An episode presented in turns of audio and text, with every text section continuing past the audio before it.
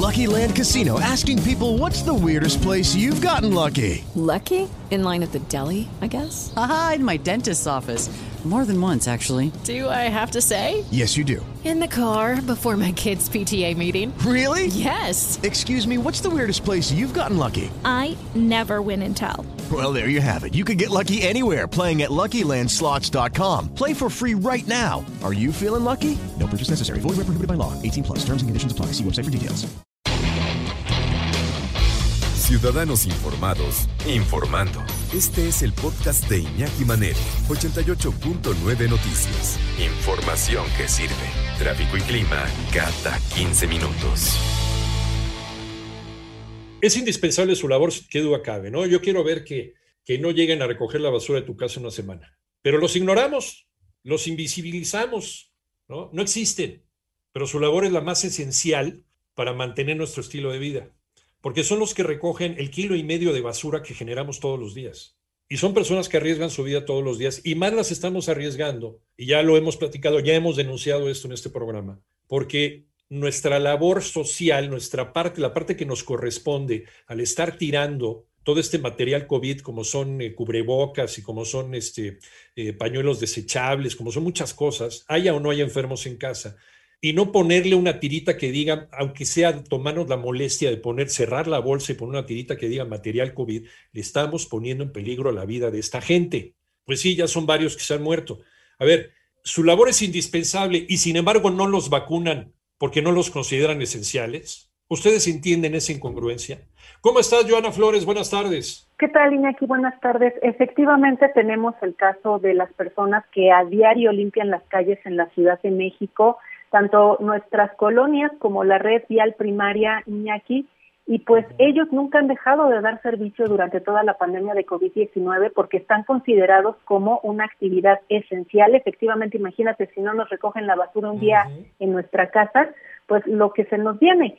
Y bueno, platicamos con don Gus Iñaki, él es una de las personas que recorre, que limpia, las calles en Benito Juárez y él pues nos dice que sí tiene miedo por supuesto de contagiarse y por lo tanto bueno pues se toman algunas medidas sanitarias aunque también pues lo vimos y lo cachamos sin cubrebocas. Vamos a escuchar pues sí, sí tenemos, sí tenemos miedo, pero también tenemos que tener mucha precaución. Pues mire, aquí separamos la basura, entonces hay que estarse lavando las manos cada rato. No, no le voy a decir que cada vez que agarra uno basura hay que lavarse, ¿no? Pues hay que, hay que trabajar un rato para no tener también mucha humedad en las manos.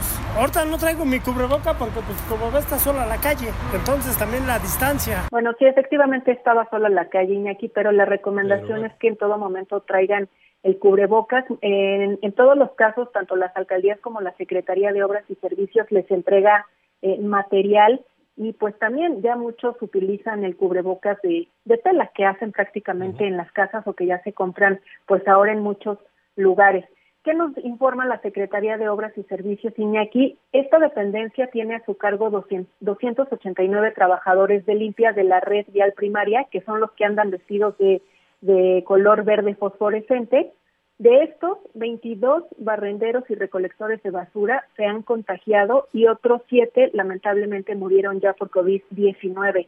En tanto, bueno, Hugo Alfredo Alonso, que él es líder de la sección 1 del Sindicato Único de Trabajadores de la Ciudad de México, él informa que hasta mediados del año pasado, Iñaki, habían perdido la vida cerca de 100 recolectores de basura, que son los que están asignados a las alcaldías, y que los reconocemos porque ellos tienen el uniforme color naranja. Y por fortuna, pues para Don Gus, él no ha enfermado hasta este momento de COVID-19 y tampoco ninguno de sus compañeros se ha enfermado o se ha contagiado por COVID. ¿De compañeros usted sabe si se han enfermado? No, no, de nuestro campamento no, no se han enfermado. Sí les ha dado gripa, ¿no? Así normal, una gripa normal de la que le llamamos. Pero así de coronavirus no. Joan, estamos platicando sobre este, esta actividad esencial en cualquier ciudad del mundo. Tanto la gente que va a recoger la basura a tu casa como el señor barrendero o la señorita barrendera que está ¿no? barriendo todas las calles de la ciudad, lo que tiramos y la mugre y el polvo y lo que se acumula, ellos también están corriendo un grave peligro de infección y son a los que menos hacen caso. Ahora, yo no entiendo el por qué no se le vacuna a todo el personal de limpia. Joana, vuelvo contigo. Así es, Iñaki, incluso a los policías, que son los que están muchas veces hasta en las marchas masivas. Sí. Pero bueno, el, el, el punto aquí es que dice la jefa de gobierno Claudia Sheinbaum, bueno, ni policías ni personal de limpia, porque la prioridad son los médicos, que a la fecha tampoco están vacunados todos, y también adultos mayores y próximamente los maestros. Vamos a escuchar. Es un criterio que se sigue prácticamente en todos los países del mundo. En primer lugar, el personal de salud que está al frente del COVID y en segundo lugar, la población más vulnerable, independientemente de su oficio, su profesión. Por eso se vacuna de 60 y más años. Es un criterio general que sigue el gobierno de México y que nosotros estamos de acuerdo. Bueno, pues así que tanto el personal de limpia Iñaki como policías y demás que están en las calles, que todo el tiempo están expuestos, pues tendrán que esperar su turno.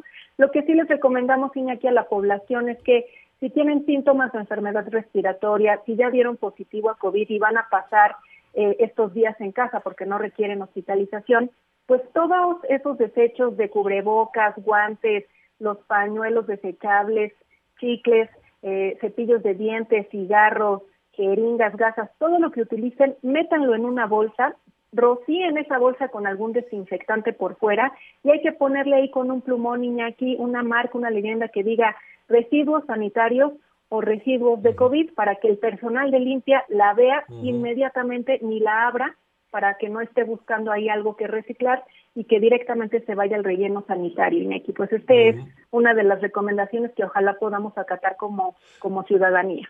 Sí, eso es nuestra parte como sociedad, pero, pero a mí, ¿sabes qué? Lo que, lo que sí no entiendo es como a los siervos de la nación sí los, los inoculan, sí los, sí los vacunan, pero ni a socorristas, ni a policías, ni a gente del servicio de limpia, barrenderos o gente de los camiones de, de, basura, que son actividades esenciales, que están en contacto directo con personas que pueden estar contaminados, infectados por COVID, que son los que más peligro corren.